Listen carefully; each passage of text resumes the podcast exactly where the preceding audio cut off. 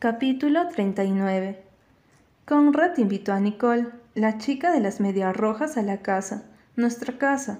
No podía creer que la chica medias rojas estuviera en nuestra casa. Era extraño tener a otra chica que no fuera yo. Era media tarde y yo estaba en el pórtico, sentada en la mesa del patio, comiendo un sándwich de doritos, cuando llegaron. Ella llevaba shorts y una camiseta blanca y un par de gafas de sol en la parte superior de su cabeza. La gorra de las medias rojas no estaba a la vista. Se veía elegante. Parecía que pertenecía, a diferencia de mí, en mi vieja camisa, Cruz Beach, que era como un vestido de pijama. Pensé que iba a llevarla dentro de la casa, pero se quedaron en el otro lado de la cubierta, recostados sobre las sillas de playa. No podía oír lo que decían, pero la oía reír como una loca. Después de cinco minutos no pude soportarlo más. Tomé el teléfono y llamé a Cam. Dijo que llegaría en media hora, pero fueron como quince minutos. Regresaron a la casa cuando Cam y yo estábamos discutiendo sobre qué película ver. ¿Qué están viendo? preguntó Conrad, sentándose en el sofá frente a nosotros. La chica de las medias rojas se sentó junto a él. Estaba prácticamente en su regazo. No lo miré cuando dije, nosotros estamos tratando de decidir, haciendo énfasis en el nosotros. ¿Podemos ver también? preguntó Conrad. Conocen a Nicole, ¿no? De repente, Conrad se sentía el ser social, cuando había pasado todo el verano encerrado en su habitación. Hola, dijo en un tono aburrido. Hola, le dije, igualando su tono, lo peor que pude. Hey, Nicole, dijo Cam. Quería decirle que no fuera tan amable, pero sabía que no me habría escuchado de todos modos. Quiero ver Reserve Stock, pero Belly quiere ver Titanic. ¿En serio? dijo la chica, y Conrad se rió. Belly ama Titanic, dijo burlonamente. Me encantaba cuando tenía como nueve años, le dije. Quiero verla ahora para poder reírme, para tu información. Estaba tan fresca como un pepino. No le iba a dejar que me enfadara delante de Cam, y en realidad aún amaba Titanic. ¿Cómo no podía amar un romance sobre un barco condenado? Yo sabía a ciencia cierta que a Conrad le había gustado demasiado, a pesar de que había fingido que no.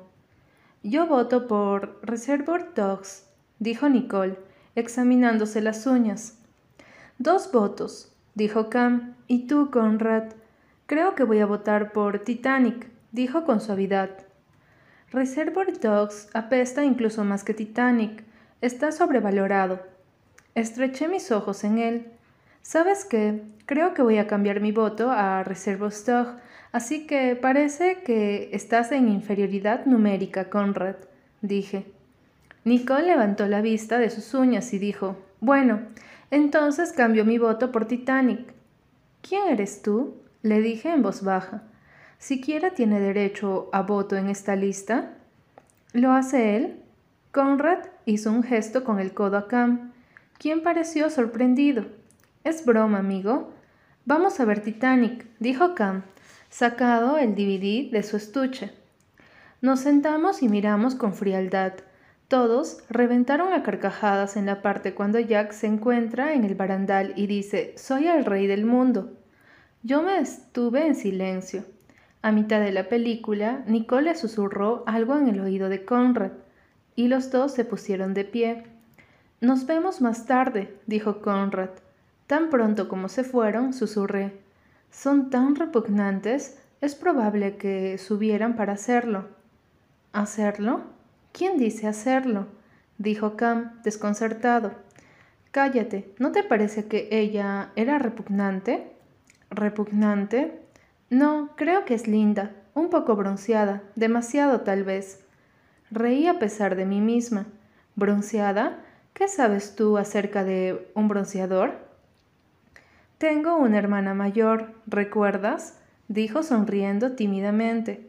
A ella le gusta el maquillaje. Compartimos un cuarto de baño. No recordaba a Cam diciendo que tenía una hermana. Bueno, de todos modos, ella usa demasiado bronceador. Tiene un color naranja brillante. Me pregunto dónde está su gorra de las medias rojas. Reflexioné. Cam cogió el mando a distancia y detuvo la película. ¿Por qué estás tan obsesionada con ella? No estoy obsesionada con ella. ¿Por qué debería estar obsesionada con ella? Ella no tiene personalidad. Ella es como una de esas personas sin cerebro.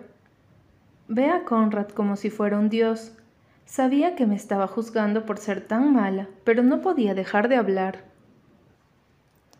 Me miró como si quisiera decir algo, pero no lo hizo. En lugar de eso volvió a poner la película. Nos sentamos en el sofá y terminamos de ver la película en silencio. Hacia el final oí la voz de Conrad en las escaleras, y sin siquiera pensar, me acurruqué cerca de Cam. Apoyé la cabeza en su hombro.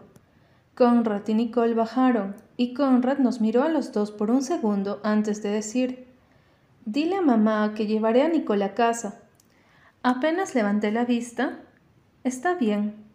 Tan pronto como se fueron, Cam se enderezó y yo también. Tomó aliento. ¿Me invitas aquí para ponerlo celoso? ¿Quién? dije. ¿Sabes a quién? A Conrad. Podía sentir un rubor levantándose en mi pecho y hacia mis mejillas. No, parecía que todo el mundo quería saber cómo estaban las cosas con Conrad y yo. ¿Aún te gusta? No. Dejó escapar una bocanada de aire. ¿Ves? Has sudado. No, no lo hice. ¿Lo hice? ¿Lo hice? Yo estaba segura de que no había dudado, pero le dije a Cam, cuando miro a Conrad todo lo que siento es asco. Me di cuenta de que no lo creía, yo tampoco, porque la verdad era, cuando miraba a Conrad, lo único que sentía era un anhelo que nunca se iba, era lo mismo que siempre había sido. Aquí tenía un chico que realmente me gustaba, y en el fondo estaba colgada todavía de Conrad. Ahí estaba, esa era la verdad. Nunca lo había dejado ir. Yo era igual que Ross, en esa balsa estúpida improvista. Cam se aclaró la garganta y dijo, Te irás pronto. ¿Quieres estar en contacto? No había pensado en eso. Tenía razón, el verano estaba por terminar. Muy pronto estaría de nuevo en casa. Mmm, tú. Bueno, sí, sí quiero. Me miró como si estuviera esperando algo y no podía entender lo que era durante unos segundos. Entonces dije, yo también, yo también. Sin embargo, llegó demasiado tarde. Cam sacó el teléfono celular del bolsillo y dijo que tenía que ponerse en marcha. No discutí, Capítulo 40. Por fin tuvimos nuestra noche de película. Mi mamá, Susana, Jeremy y yo miramos las favoritas de Susana, las películas de Alfred Hitchcock, en la sala con las luces apagadas. Mi madre hizo palomitas de maíz en la olla grande de hierro fundido y fue a comprar milk duds y ositos de goma y agua salada.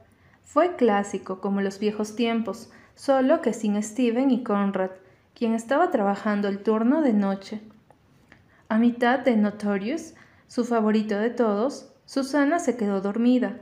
Mi madre la cubrió con una manta y cuando la película terminó, susurró, Jeremy, ¿puedes llevarla al piso de arriba? Jeremy asintió con la cabeza rápidamente, y Susana ni siquiera se despertó cuando la levantó en sus brazos y la llevó escaleras arriba. La levantó como si no pesara, como si fuera una pluma.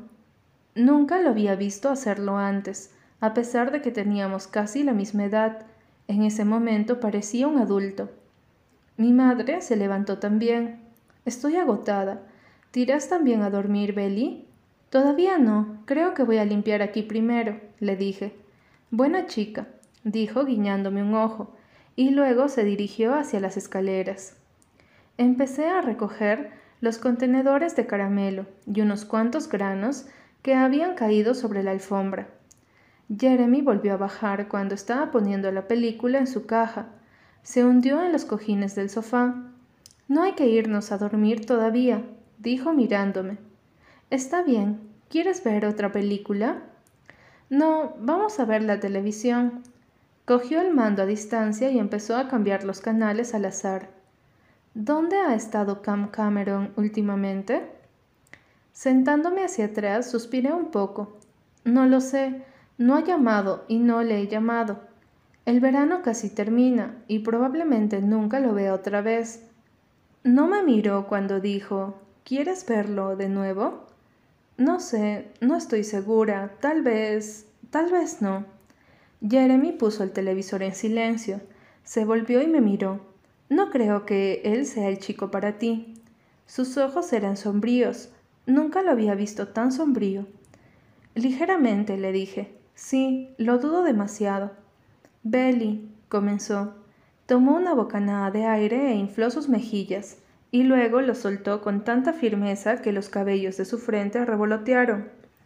Podía sentir mi corazón comenzando a latir con fuerza.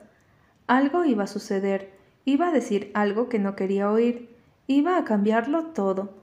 Abrí la boca para hablar, para interrumpirlo antes de que dijera algo que no pudiera borrar. Negó con la cabeza. Déjame sacar esto. Él volvió a respirar profundo. Siempre has sido mi mejor amiga, pero ahora es más, te veo como algo más que eso. Continuó colocándose más cerca de mí. Eres la chica más maravillosa que cualquier otra chica que he conocido, y siempre estás ahí para mí. Tú siempre has estado ahí para mí. Puedo contar contigo, y tú puedes contar conmigo. Tú lo sabes. Asentí con la cabeza. Lo oí hablar, veía sus labios moverse, pero mi mente estaba trabajando un millón de millas por minuto. Este era Jeremy, mi amigo, mi mejor amigo, prácticamente mi hermano. La inmensidad de todo esto hacía difícil respirar. Apenas podía mirarlo. porque no lo hacía? Yo no lo veía así. Solo había una persona. Para mí esa persona era Conrad. Y sé que siempre te ha gustado Conrad, pero ya no te gusta, ¿verdad? Sus ojos se veían tan esperanzadores que me mató, me mató el no poder responderle como él quería. Yo... yo no lo sé, dije en voz baja. Contuvo la respiración, como cuando lo hace cuando se sentía frustrado. ¿Pero por qué? Él no te ve de esa manera, yo sí. Podía sentir mis ojos llenándose de lágrimas, lo cual no era justo. No debía llorar. Era solo que él tenía razón. Conrad no me veía así. Solo deseaba poder ver a Jeremy como él me miraba a mí. Ya lo sé. Deseo no hacerlo, pero lo hago. Lo sigo haciendo. Jeremy se alejó de mí. No me miraba. Sus ojos veían todas partes, pero no a mí. Él solo terminará haciéndote daño, dijo. Su voz se quebró. Lo siento, lo siento tanto. Por favor, no te enfades conmigo. No podría soportar que te enfades conmigo. Suspiró. No estoy enfadado contigo, solo... ¿Por qué siempre tiene que ser Conrad? Luego se levantó y me dejó sentada ahí,